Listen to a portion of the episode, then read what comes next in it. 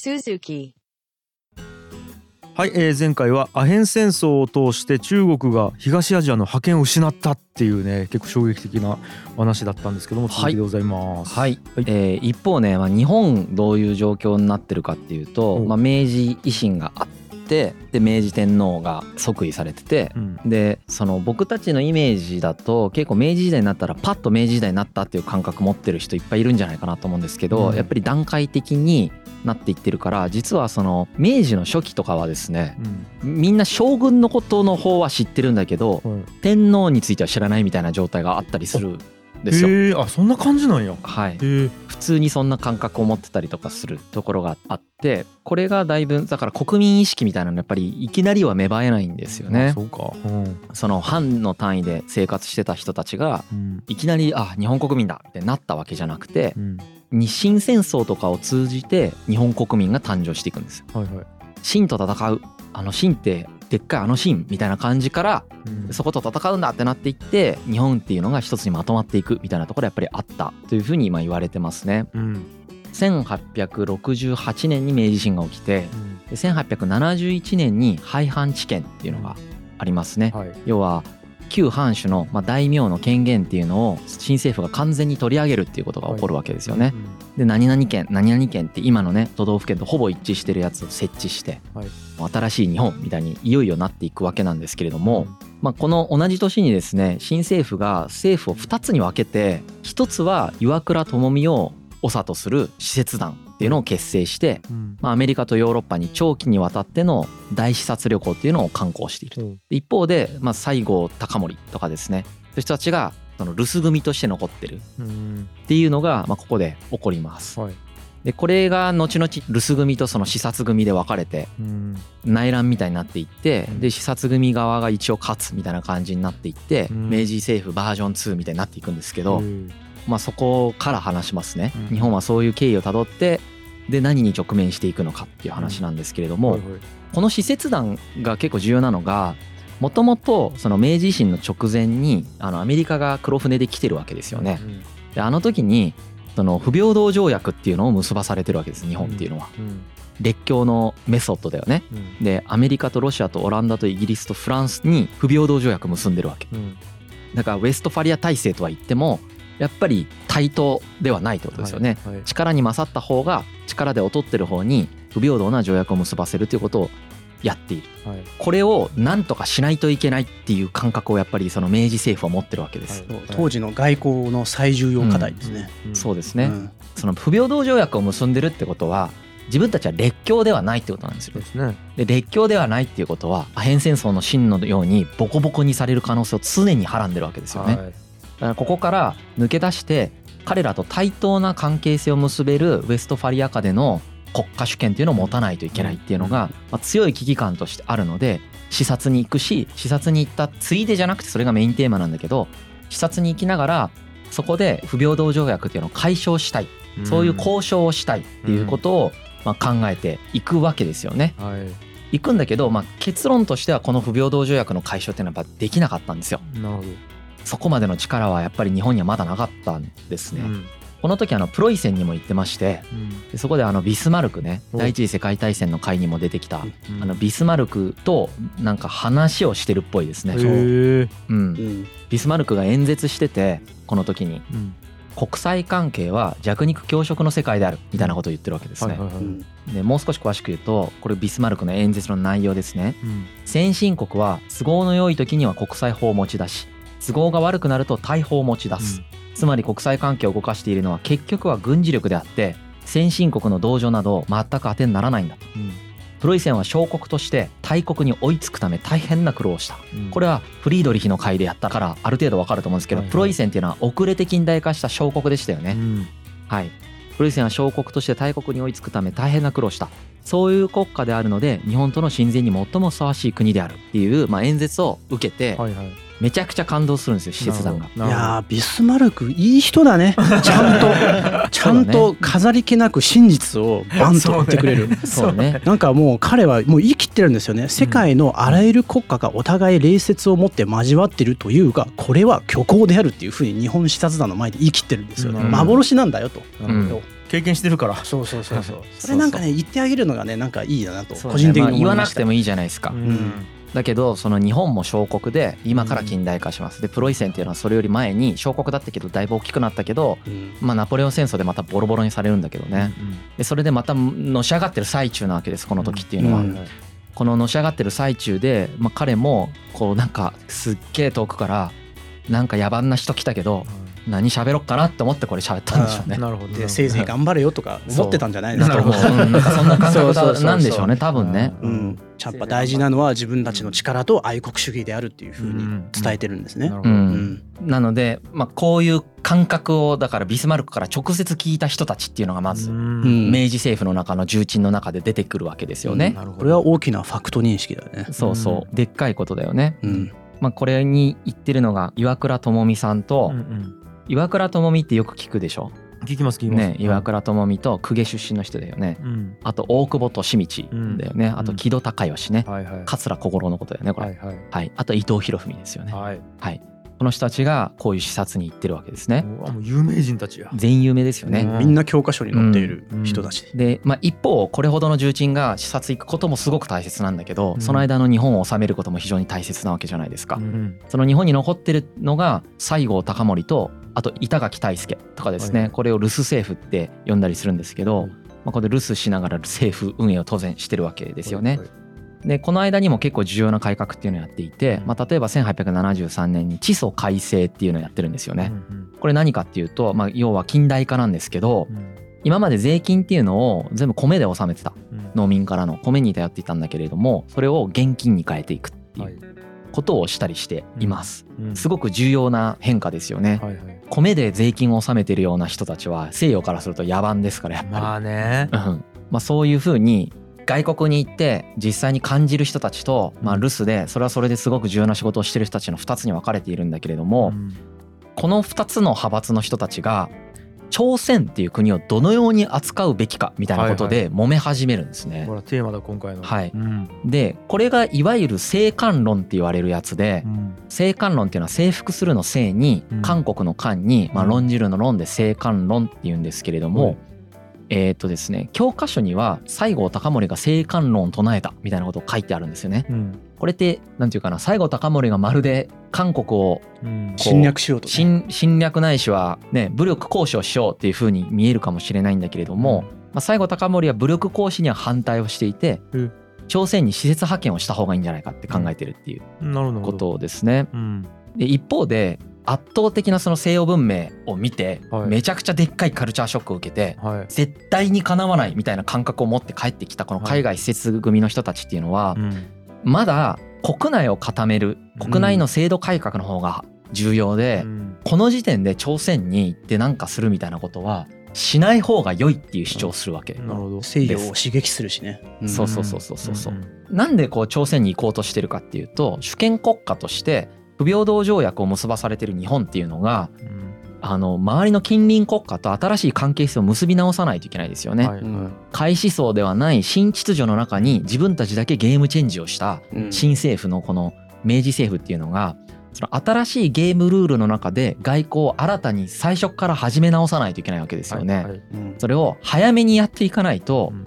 危ないよねっていう感覚がこの人たちにはあるわけで。わかるよ。そうだよね。うんだからこの時点で朝鮮をなんかめちゃくちゃ制圧下に置いてやろうとかいうことをみんなが考えてたわけじゃないんだけど、うん。とにかくそのウェストファリアという新しいゲームルールの中でうん。朝鮮とし、まあ、清もそうなんですけど、うん。早めに新しいゲームルールでの外交関係を結ぶべきなんじゃないかってやっぱりこの時みんな思ってたんだけどはい。それ自体が2つに割れててそうなんだけど今は国内をまとめないとやばいでしょっていう海外に行った人たちの方がそう思っててで国内で制度改革をすでにずっと固めてた人たちはそろそろ海外に行った方がいいんじゃねえかって思ってるっていうことがうんまあ起こってたっていうことですね。ああ 面白い。新しいゲームルールでの振る舞いっていうのを日本が始めるとうん。それ帝国主義的な振る舞いをしていると列強に見られてしまいますよね。なるほど。そうすると潰されちゃうじゃないですか。うんうん。でその潰されちゃうかもしれないっていう感覚に対して視察に行った人たちと日本にとどまって留守を守ってた人たちで感覚が違ってきちゃってるっていうのがこの2つの派閥になっちゃうんですよ。ね。ね。うん。この意見対立みたいなのは、うんまあ後々そんなシンプルでは本当はないんだけどここはもうシンプルに言ってしまうと、うん。後々にやっぱりその日本政府内での2つの大きな派閥を作ってしまって、西南戦争っていう戦争に修練していくんですよね。うん。まあ、要は西郷隆盛が挙兵して、まあ、大久保利通たちと戦ってうんでその大久保の方が勝つっていうやつですよねう。んでそれによって大久保独裁体制みたいなのに今度は政府が変わっていくんだけど、うんその大久保利通もその翌年には暗殺されてしまうんですよ。でこの暗殺されて明治維新を乗り越えてきた人たちみたいな人たちの、もう本当に急先鋒の人たちっていうのが大体死ぬんですよねこれで。あらら。その高杉晋作とか坂本龍馬とか、うん。もうこういう大久保利通とか西郷隆盛みたいなもう本当に最前線で戦ってきた人たちみたいなのが大体いなくなっちゃって伊藤博文みたいなねうん。2番手ぐらいのうん。人たちがこの時トップになっていくみたいな状態になります。これがまあ明治政府なんか2.0みたいになっていて世代交代がはい、世代交代が行われることによって、まあ、うん。一旦落ち着くんですよね、うん明治政府っていうのは。うん。この大久保利通の暗殺までで明治維新が終わったっていう感覚なんです。なるほど。維新が終わったっうんていう感覚ですね。なるほど。はい。まあ、こういう経緯をたどりながら、まあ、再三言ってるようにこの時の日本のその感覚としてはうん。近代国際社会に参入しなければならないっていう感覚がはい。あるわけですね。そこは今までの自分たちが把握していたゲームルールと全く違うゲームルールで動いておりう、ん。そこに早く入らないとアヘン戦争みたいなことになるっていううん。感覚ですよね。うん。でここで一つ紹介したい概念があって万国広報っていうものがあるんですよ。万国っていうのは万国博覧会の万国ですよね。はい。万に国と書いて。はいはい。広報っていうのは公の法と書いて万国広報っていうんですけれども新しいゲームルールっていうのがありますよね、はい。その西洋のゲームルールっていうのがあって、うんうんまあ、このゲームルールのことを乱暴に呼べば万国広報であったり国際法だったりするわけです、うん国際法とか万国広報っていうものに従って生きている国だよってことを示せない限りはい対等に扱われないんですまず。なるほどなるほど。はい。はい。これがウェストファリア体制下に生きるってことなんです。はいはい。ウェストファリア体制下で生きるというのはこの万国広報を破らないようにうん。うんこれを理解し遵守している国である。うんっていうことを示していく必要があるってことですね。うん ISO みたいな感じかな。そうだね。うんのスーパーバージョンみたいな感じだよね。なるほど。うん、なので実際に明治国家っていうのは天皇が主催者である国家としてうん。でもこの万国広報を遵守するんだよっていうことを宣言してうん。外国政府に承認される。そうやってその日本っていうのが承認されるっていうスタートを切ってるわけですね、はい。国際的には。はいはいはい。なんでこれが入り口になっていくわけです。うん。はい、うん。でこの万国広報っていうのを守っていくっていうのが大事なんだがうん。でこの万国広報下ではうん主権国家間は平等で内政は不干渉であることを原則としているんですね。はいはい。けれどもこれも前も前回もえーと言及したんだけれど西洋以外の非キリスト教地域に適用は基本的にはされないんですこれ。うん？つまりキリスト教の地域に関してはうん。主権国家間の平等と内政不干渉っていうのが原則になっているんだけれども、はいはいはい。西洋以外の非キリスト教地域っていうのには全然違う基準が用いられるわけですだからこそ彼らは植民地を作ることができる。ええだって本当に平等だったら植民地化なんてできないじゃないですか、ですね。うん。はい、なんで植民地化できるかっていうと、うん。彼らがやっぱりキリスト教化されていない野蛮な国であってう、ん。同じ土台に乗っていないところでもありかつこれも前々回か室越がちらっと出してたけどもともとローマ法の由来にですねうん。宣戦の法理っていうのがあって、うん初めに行った人がそこを治めていいっていう感覚なんだけど、うん。これもやはりキリスト教化された世界に適用されてるから何が占有されてるかっていうのは、うん。キリスト教社会の話だから非キリスト教社会っていうのはうん。まだ誰も行ってない未開の地っていう感覚なんですね。だ。だから原住民が住んでてもそこは未開なんです未開ってことです、うんうんその人はプレイヤーとしてうん。対等に扱われてないから、そこに先に行ったキリスト教国がそこを占有することができるという感覚を持ってるからうん。彼らは列強主義でもありかつ植民地主義でもあるわけですよね。なるほど。はい、まあ、うん、都合がねいいけどまあ人間が別に欧米人に関わらずうん。全ての人間がそのようにやっぱり考えてきたよね。今まで僕たちかなりの歴史を一緒に見てきましたけどうん。全員そうだったじゃないですか。基本的に。強い人人たちって。なんらなんかデフォルトの挙動なのでまあうん。ファクトとして受け入れた上でどうするかを僕たちは考えた方がいいかなっていうのが歴史を学ぶ意義かなとは思うんですけどはいはい。まあこの欧米人の立場からするとうん。やっぱり当たり前の権利を主張してる感覚があって。はいはいはい。そのキリスト教社会っていうのがまあ真理に一番近い社会だよね。やっぱりそのうん。イエスの名のもとにうん。なんていうか祈ってうん。ここもねまたキリスト教の人から怒られるかもしれないですけど。うんうん イエスの名のもとにですねうん。神一つの神を信仰するということが非常に大切でありうん。まあそれが正しいのがそっちなわけだからそれをやってない人たちっていうのはやっぱり野蛮なわけだよね。でその野蛮な地に行ってその政治活動とか経済活動みたいなのを行った時にうん。彼らの法理で裁かれたらたまったもんじゃないわけですよ。欧米人からすると、うんキリスト教的概念が入ってない国のうん。法律とかで裁かれるっていうのは、うん。いろんな意味で NG なわけです、はい宗教的にもなんかうん。やばいなって感覚あるし実際問題良くないしはい。自分の好きなようにもできないしっていうことで彼らとしては自分の生命や財産や自由っていうのを十分に保障するような文明や法制が整備されてないっていうふうに見なした場合はうん。本国の法に基づいて自国民を裁判してもいいよという権利を要求したりしてる。とで関税も自由に設定していいよねっていうのをうん。したりしてる。とでこれが非キリスト教国からすると不平等条約なわけですよね。そう。うん。なんなら彼らはいいことをやってるっていうふうに思ってるんですよね。私たちは文明国。で向こうは非文明国。文明人が野蛮人に教え導くっていうふうな関係性を彼らは自分たちの中で構築してるんですよね。うん。まあ、これを専門用語でパターナリズムとか言ったりするんですけれども、うん。要するに強い立場にあるものが弱い立場にあるものの利益のためだとして本人の意思にかかわらず介入とか干渉とか支援をすることなんですよね。うんこれを国際社会に当てはめると例えば宗主国と植民地とか保護国とか非保護国とかそういった関係性に当てはまっていくわけなんですよ。うんうんだからその欧米列強としてはこっちが師匠向こうは劣った弟子こっちがなんかこう進んだものを与えてやってるっていう風な教え導いてやってるっていう風な感覚をやっぱ持ってたんですよね。うんただ一方で違う見方をすれば自分たちの価値観を押し付けて相手の独立と価値観の自由を認めていないってことでもあるわけですよね。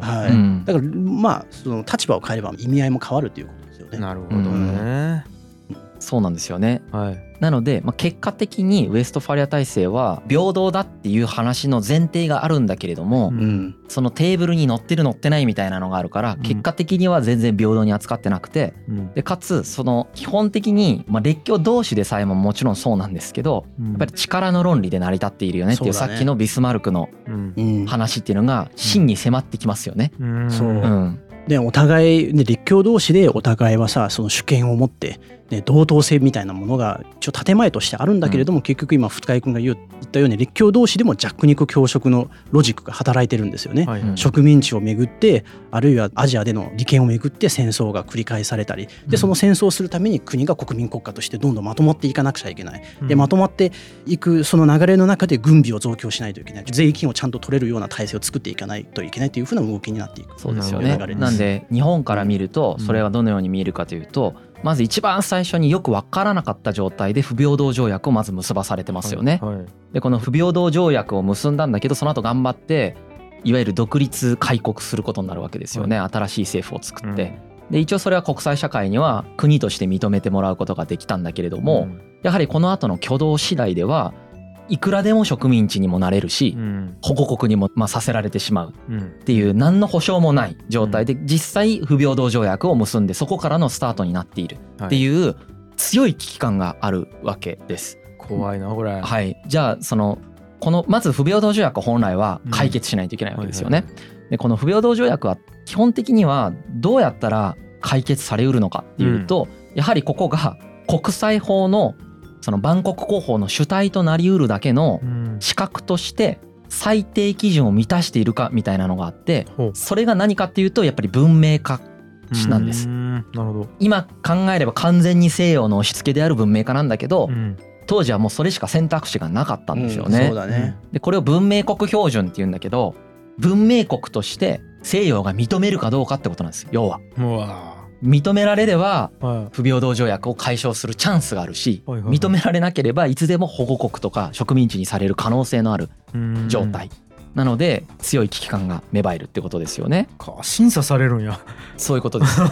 審査員がおって、うんでその文明国であるということは基本的にはこれも繰り返しになるけどキリスト教文明としての規範とか生活様式を基準としているからうん。全てそっちから始まっているわけですよね。はいはいはい。はい、で日本がなぜその明治時代になって着るものを変えたりだとかうん。結婚制度を変えたりだとかその性の歴史の時もやったけどうん。その男性間同士の恋愛みたいなものを禁止して野蛮だって言って禁止していったりだとかうん。なんでそういうことを一気にやっていく必要があったのかっていうのはまあこれが理由なんです。なるほど。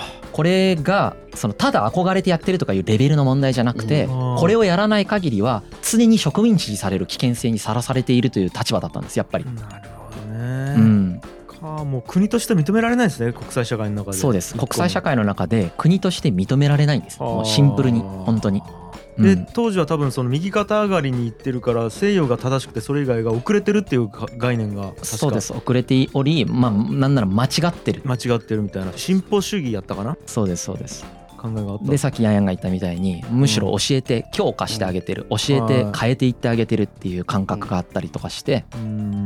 まあ、その中でその文明国になりきれなかった中国とかは文明国じゃないしアヘンとか言ってもいいよねっていう感覚になっていくってことになるわけですね。ひまあまあまあでもはい、「ひ」とか言いながらまあわかるんですね。そういううん。挙動を取るのは、そうですよね。はい。だからここで僕が強調したいのは別にキリスト教を批判しているわけでもうん。この時の欧米歴を批判してるまあ批判されるべきだとは思いますけどうん。この中でそれを批判したいわけじゃなくてはい。この中で僕が言いたいのはこういうことはあらゆる文明で再現性がある状態でさっきの開思想も構造としては似てるよね結局。強い人が自分がルールだと定めたものに従ってるかどうかみたいなのに従ってる人はテーブルの上に乗るし従ってない人はテーブルの上に乗らないっていうのはうんあらゆる人間社会で行われてきてることであってうんシンプルになんかここれが単体として良くないことだから二度としてはいけないみたいな学び方も大事なんだけどうん。それだけだと歴史から見ると片手落ちって感覚が僕にはある。のでこういう挙動はなりがちだからじゃあどうするのかで今我々が気づいてないけど同じ構造のものは何かみたいなことを考えることが歴史を学ぶっていうことかなっていう感覚がありますね。なるほど。はい、あちょっと例として例えわわかんないですけどなんか IT ツール導入してないところにうん。こうバカにして IT ツール導入させるとか、うん。そんなもちょっと近いもの感じるな。そうですよね。アメリカ陣営に入るか中国陣営に入るか。そういう今現在進行形の生々しい話もありますからね。そうなるほど、はでちなみにこの不平等条約の日本の解消っていうのはいつできたかっていうともうだいぶ後でしてい、うん、日露戦争で勝った後でさえすぐには解決されなかったんですね。はなのであの明治時代が終わる1年ぐらい前に1911年にやっと解消されてきたらしいんであ、うん。まあ明治時代を通じて不平等条約を解消しようと明治政府はずっと頑張ってきたんだけど、うん。まあ、やっとそれが終わる頃になんとか解消できたみたいな。うんうんうんものだったそうですね。長い戦いやったよなはい、はいでこのような危機感に置かれていて一刻も早く西洋化しないといけないという日本とですねあとは中国の先ほどの開思想から来る作法体制っていうのがあるんですよ。作法、うん。はい、これはあの長考してたっていう話を前回前々回にわたって室越からも話があったと思うんですけど貢ぎ物のことです貢ぎ物のことです、はい。朝に貢ぐと書いて長考ですね、はい。はこの長考をしながら天下という概念で収めている体制のことを作法体制って言うんです、うんうんうん。その思想のことを開思想って呼んでるわけですね、うんうんで体制は作法体制。だからウェストファリアの次になるものですよね、はいはいはい。作法体制っていうのがあってで中国から見ると日本がいきなり作法体制の端っこの端っこにいて作法体制に入れさえしてなかったみたいな、はい。入るべきなのに入りさえしてなかったみたいな人たちが急に近代化してうん。ウェストファリアの方で挙動し始めますと。はいはいはい。でその時に一番まず問題になり始めたのが琉球だったんですよねなぜ琉球が問題になったかというとうん。これも室越が若干あの言及してたかと思うんだけどうん。もともとですね琉球っていうのは1372年ぐらいから中国の明朝のね明の時代の皇武帝っていう人がいるんですけどうん。ここに、まあ、いわゆる朝貢してるんです。はい。でそれ以来ずっと清朝とも作法朝貢関係っていうのを持続しているんです。で福州っていう場所ではね中国のねうん。琉球館っていうなんかまあその出先機関みたいなのを置いてうん。留学生とかをまあ派遣するみたいな感じでうん。結構ちゃんと朝貢してるわけです。うんうんうん作法体制下に置かれてるわけですね。で一方で1609年ぐらいからうん。島津家ですね。うん。あの薩摩藩です。薩摩藩の侵攻を受けて薩摩の支配下にもあるっていう領属体制にあったんです。うん。これちょっと話出ましたよね。はい。前回かなんか。はい。はい、であまり作法体制下ではこの領属体制にあるということは問題にならなかったんですけれども、はいはい。ウエストファリア体制では領属関係っていうのはありえないんですよ。主権がないっていう状態なんで。はい。で国主権国家同士は平等であるべきなんで。そう。はいはいはい。で条約を結ぶとかいう概念なんで、うん。はいはい。誰とどういう条約結んでそれやってんのって話になるんだけど、その説明が全くできないんですね。うんうんここがまず日本と中国に領属している琉球という、まあ、王国があるっていうことがまずに日本と清の間で問題になってきます。うん。なるほど。はい。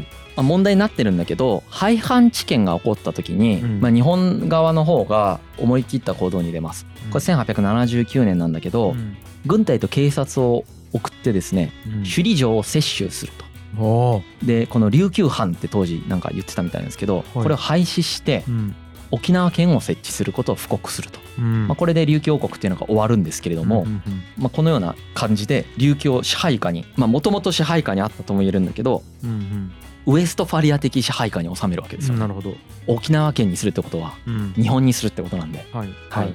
で当然これに対して清朝が抗議をする。うん。アメリカの前大統領の調停によっても解決しなかったと。うん。うんと中国からすると古文が勝手に奪われたみたいな感じ。そういうことです。そういうことですね。朝貢体制を崩されるということですよね。琉球と清との朝貢体制を崩されることになりますよね。でこれ以降日本政府っていうのは琉球問題は解決済みであるという立場を堅持していきます。はいはい。はい。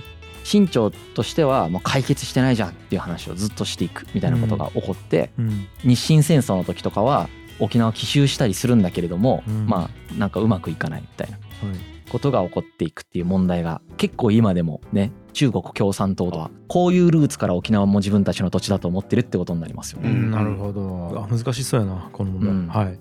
まあ、いずれにせよ日本はその琉球を沖縄県にすることによってうん。作法とかその朝貢体制っていうのをですねそのウェストファリアの国際法体系の方に再編していくという外交方針を取ることにするわけですね。はい。ここで対決っていうのがまあかなりこう現実的になっていきます。はい一方であの同時並行でですねロシアっていうのが日本にとってすごく強い脅威になっていきます。うんこれも前回もう言っちゃったんだけど、うん一番でかいのはやっぱりシベリア鉄道っていうのがうんあの建設されつつあるということですね。はいはいはいクリミア戦争っていう戦争に負けて以降ロシアっていうのは東に伸びるという作戦をずっと取ってるんですね。うんでこれは日本にとって危なくてで鉄道が完成してしまうと、まあ、なおさらその日本にとってはうん。いろんな意味で危ないっていうのはまあ前も言ったんですけどええ。それが起こりますよね。うん。でこのロシアっていうのが非常に脅威だよねっていうのはずっと明治維新以降も日本の中で言われていてうん。このロシアの脅威に対抗するためにですね軍備を整えていくということをしていきます。うん。まあ、日本としてはですね近代化をしようとしている、まあ、一番最初のスタートぐらいの時なんでこの時、うんまあ、ロシアとこの時に戦ったら絶対に負けるわけだようんね、はいはい。そんなんさすがに分かってるわけです。なので、まあ、なるべく早いうちにロシアに対抗できる力というものを取っていかないといけないよねっていうふうに、まあ、この時から実はすでに思っていたってはいいうはい。背景がありますよね、うん。でこれちなみに今でもそうですよね。うん。ホットな話題ですけどはい。今でもやっぱりロシアは脅威として日本にとってうん。語られたりするよね。はいはい。うんうんで最近のあのウクライナに対する侵攻によってなおさらここがまた盛り上がってるわけですけどロシアは脅威であるから、うんその軍備を増強するであるとか対抗するための何かの対策をした方がいいといううん。考え方ですよね。うん。この時もそうだったってことになります。はいはいはい。はい、あと少し補足するとこういったまあ列強の圧力に対してまあどういうふうに立ち向かっていくかっていう、まあ、ロジックですよね。ロジックでこう当時のこう日本の首相であったその山形有朋これはい。松陰の教え子ですよね、はいはいはい。が唱えた主権線利益線論っていうのがあるんですよね。はい。主権っていうのは国家主権。利益っていうのはまあ利益ですね。プロフィットの利益で。線っていうのはラインの線ですよね。でこの時に、まあ、1890年にちょうど帝国議会が設置されるんですよ。うんで帝国議会が設置されて第1回帝国議会でこの首相の山形有朋はちょっとこういったことを言ってるんですよね。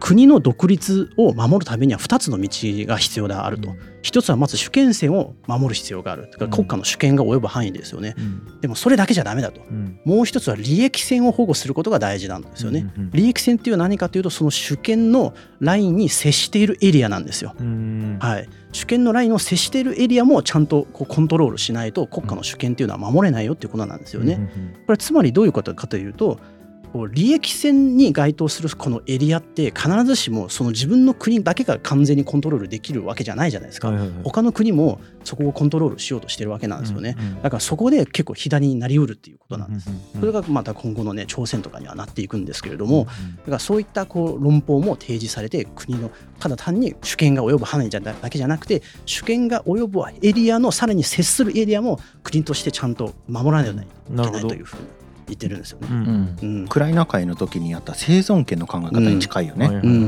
んそうですそうです。うん。でまあそういうロシアのね脅威に向けて日本としては陸軍はフランスを参考としてうん。海軍はイギリスを参考として軍事力を建設していこうという方針に決定し、うん。まあ、その頑張ってそこやっていくわけですね。うん。でこういう一つ実は問いがあってほう。あの、まあ、確かにロシアは近い。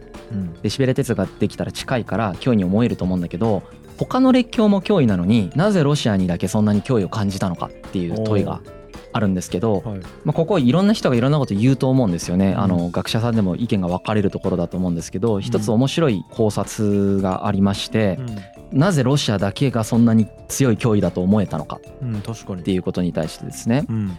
えっと、基本的に明治維新以降ですね倒幕勢力の中心となった薩摩と長州両藩うん。ですねこの人たちが世界情勢っていうのをうん。どこからの情報で仕入れてたかっていうとうん。イギリスなんですね。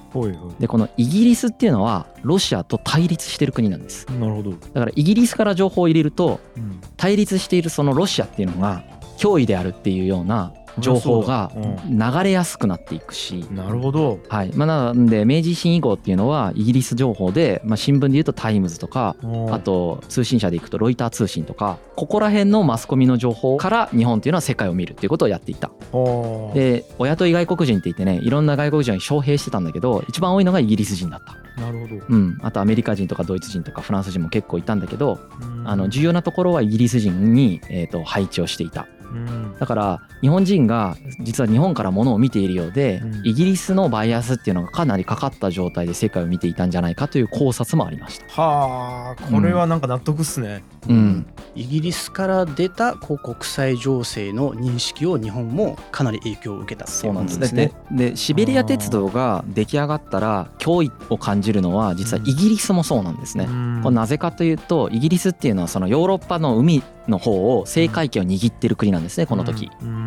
で栄光ある孤立って言って誰とも同盟を結ばずに単独でその存在することができているっていう強さを持った、うん。まあ、この時の第一等国なわけですよ。うん。でロシアっていうのは東に伸長していって不登校を目指してるわけだからこれでロシアがもし朝鮮とかの権益を握ったりとかして東の方にその港を建ててしまうみたいなことをするとイギリスが制海権を抑えることによって、えー、と成り立っている貿易のメリットとかが脅かされる可能性がありますよね。なるほどだからイギリスからとってもやっぱりシベリア鉄道っていうのはすごく脅威だったんだけどはあその脅威感覚みたいなのがやっぱり日本にそのまんま伝わってるんじゃないかっていうのがこの考察であるってことですね。なるほど、うんうん。まあこれ意図的じゃないにしても起こりそうですね。うん、まうん。あよくあることなんだろうなと思うんですよね。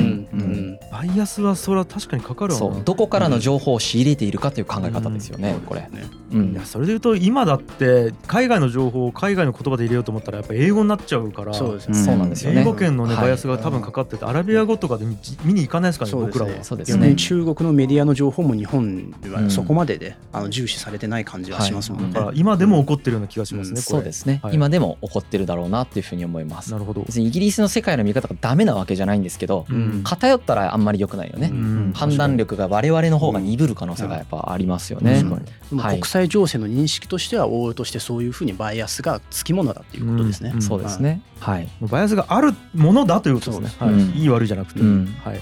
でまあこのようなそのロシアに対する脅威を感じるという感覚そしてそれを頑張って軍事力を増してイギリスとかフランスを参考にして軍事力を増していこうっていうしふうにしていく中でですねうん。やっぱり朝鮮っていう土地をですねうん。ロシアより先に確保すべきなんじゃないかっていう意見が出てきます。そううん。朝鮮がもう利益線に該当するエリアですよね。はいはい。うん、もしここをロシアに抑えられてしまうと日本としてはもうあと海しかないわけではい。うん陸軍展開もできなくなっていくしうん。大陸に対しての。うん。なんかいろいろ不都合なんだよね日本としても。なるほど。なんでその朝鮮っていうのを早めに独立させてねうん。今作法体制にあるじゃん。はい。そうじゃなくてウエストファリア体制の独立国として独立をさせてうん。ロシアに対抗できるという立場にしたいわけです日本としては。なるほど。今だから海思想が思いっきり入ってるから。思いっきり入ってるからなるほど。うん、その一番手でさえあるからほど朝鮮というのは。うんでそれやめてもらってうん早く新しい国際秩序の中で独立して力を持ってもらうか自分たちの傘下に入ってもらうかっていうことをしない限りうん。ロシアの脅威が朝鮮に及んだ時に朝鮮は当然防げないであろうからうん。日本がさらに孤立して不平等条約を全く解消できないみたいな状態になってさらにそこから植民地になるみたいなことが懸念されるよね。なるほど。日本政府からすると。なるほどもう日本は早くもうオセロをめくる動作を始めないといけないんですよ。そうだね。はいなのでその朝鮮っていうのをねロシアの南下という脅迫観念から朝鮮を何とかしていこうっていうふうにするんだけれども、その朝鮮を何とかしていこうっていう考えとうん。最も対立するのはこの時点では真なんですよね。うん。ロシアはまだあのなんていうか日本のことそんなに考えてないからこの時点では実は。日本はめちゃくちゃ脅威だと思ってるんだけどでうん。実際そうだと思うんですよ。うん。実際シベリア鉄道できたりしてなんかいろんな準備が整ったらじゃあこうしたろとか思う可能性があったと思うんだけど、はい。うん。えー、とこの時点でそんなに日本のこと考えてたかって全然考えてなくてロシアも、はい。この時に一番その朝鮮をそのようにされると困る人が誰かっていうと秦だったんですね。はい、うん。そりゃそうだ。はい、うん。秦はやはりね開思想のもうど真ん中だし、はい。まあ、なんとか伝統的なこの東アジアの国際秩序をなんとかね保とうとする動きに出るんですよね。ううん。うん、でもそれは日本にとってはそれがちょっと邪魔であると、ううんん、日本はもう西洋の列強のゲームルールに思いっきりシフトしていってその旧秩序を代表する秦と衝突していくっていう流れになっていきます。かあなるほどな。うんまあそういう流れになっていくんですけれども、うん日本としてはですねまずは秦と国交を結びたいわけです。この国交っていうのは、うんあの何度も言うけどウエストファリア的国交のことなんはいです。はい。うんこれが日本にとってとても大切なんですよね。ううんんでこれによって日清修好条規っていうのが結ばされます。これは外交官を駐在させて相互にその領事裁判権を認めますとかいうのをやる実は平等な条約なんですね。でこの平等な条約っていうのはウエストファリア的だよね。この条約っていうのは欧米諸国とは不平等条約を結ばされていた日本とか清にとってはうん初めての平等の条約。うん日中の国交樹立っていうのはこれによってなんとかなったんだけれども、はい。この後明治政府が朝鮮とも当然だけど国交を樹立してはい。同盟なり、まあ、不平等条約なりを結びたいわけだよね、うん。傘下に入れるなりをしたいから、うん。それをやろうとするんだけどこれに関しては失敗していくわけですね。うん。はい、あのでなんでかっていうのはもう分かると思うんだけど、うんその朝鮮っていうのは宗主国の許可なしにうん他の国と外交関係を結んではダメなんですね、うんうん作法体制下では。はいはいはい。はい、だから朝鮮はその秦に対して聞かないといけないしなるほど。許可を得ないといけないわけですよね。だけど秦からすると朝鮮っていうのはすごく重要な超公国なんです。そうですね。はいはい。第一の古文なんで、うんこの人を古文じゃなくすみたいなことすると、うん作法体制総崩れなわけですよね。そうですよね。はいうんまあ、だから当然のように秦は許可しないし朝鮮も許可しないんだよね。うんこれに対して日本が何をしたかっていうと、うんあの自分たちがアメリカにやられたことと全く同じことをします。うんつまり軍艦で脅して無理やり開国させるっていうやつをしますね。あら。列強的振る舞いを始めたっていうことですねそうですねあら。日本も近代国の一員として列強国のように振る舞うようになり始めるのがこの時期ですよね。あららら。はい。あでこの時日朝修好条規っていうのを結ぶんですけれども、これは朝鮮が初めて国際法にのっとって締結した条約ですよね。うんこのここに朝鮮国は自主の国にしてって書いてあるんですよ。うんつまりその独立した国家であってっていう作法体制と矛盾することを書くわけでうす。ん書くんだけれども、えーまあ書かせるんだけどね。はいはい、はい。そしてその独立国家みたいな扱いをしようとするんだけど、うん。さっき言ったように日本としてはやっぱり不平等条約を結びたいんだよね。うん。傘下に置きたいから。うん。で日本の領事裁判権とか無関税特権とかですね。うん。日本貨幣の流通などを承認させると。うんあとプサンなどに疎開を設定させるっていう、まあ、不平等条約を結びます。あもう結ぶんですね。はい、不平等条約を結びます。なるほど。これ日本がされたのと全く同じことですよね。これが面白いっすね。ね、アメリカが軍艦を出してきてであの日米修好条規不平等条約を結ばせる、うん。日本は朝鮮に対して軍艦を出して日朝修好条規っていう不平等条約を結ぶっていうことを、まあ、やるってことですよなんか恐ろしいことですよブルーハーツの歌詞にあったななんかそういうの。ね。弱い者たちが夕暮れじゃないですか、うん。本当にその通りですね。ねなるほど。しかもされた時になんか言うたら体験してるからお手本があるから お手本やり方が分かってるんですよね。そうやり方も分かってるし、ほらうんこの時の朝鮮ってまだウェストファリア体制のことよく分からないっていう感覚なんですよね。なるほど、うんだからあの時の日本もよく分からないまんま不平等条約結ばされてるじゃないですか。うん。その新しいゲームルールなんか興味もなかったし勉強もしてないからさ分かんないのがうん。分かんないまんまにそういうのを結ばされるみたいなやつなんですけどこの時も実は朝鮮もよく分かんないまんまに結ばされるんですよ。なるほど。っていう現象がここで起こる。うんうんまあここからまたさらに当然ですけど日清戦争に突入していくんだがうんここで丁寧に次回はでは朝鮮から見たらこれらの挙動っていうのはどのように見えていたのかっていう話をし。これは本当興味がある、はい、本当興味がある、なるほど。これでだいぶこの現象っていうのがうん。何なのかっていうのは立体的に見えますよね。うん。そう。そっち側からの目線マジ興味あるな、はい、これをやらないから喧嘩すると思うんだけどね僕個人的には。みんな。そうい。や本当にそう思う、うん、本当にそう思う。それぞれの視点から見るとうん。どのように見えていたどのような活動だったのかうん。ということを相互理解することからうん。始めたらいいんだろうなと思うんですけどうね。ん。うん、いやこれ楽しみですね次回、うん。はい。次回は朝鮮から見た場合の、まあ、これらが一連の流れというのはどういうふうに見えたかということと朝鮮の中でもいろんなことが起こってるわけです。なるほど。当然ですよね。は外国がいろんなことが起こってるから、はい。日本でも起こったように朝鮮の中でもいろんなことが起こっていた、まい。はいあ、それはどういうものが起こってたのかっていうのを、まあ、うん。ダイジェスト版ですけど紹介していきたいと思いますね。なるほど。はい、はい。じゃあ、えー今回はこんな感じですかね。はい、はい。はい、ありがとうございました。はい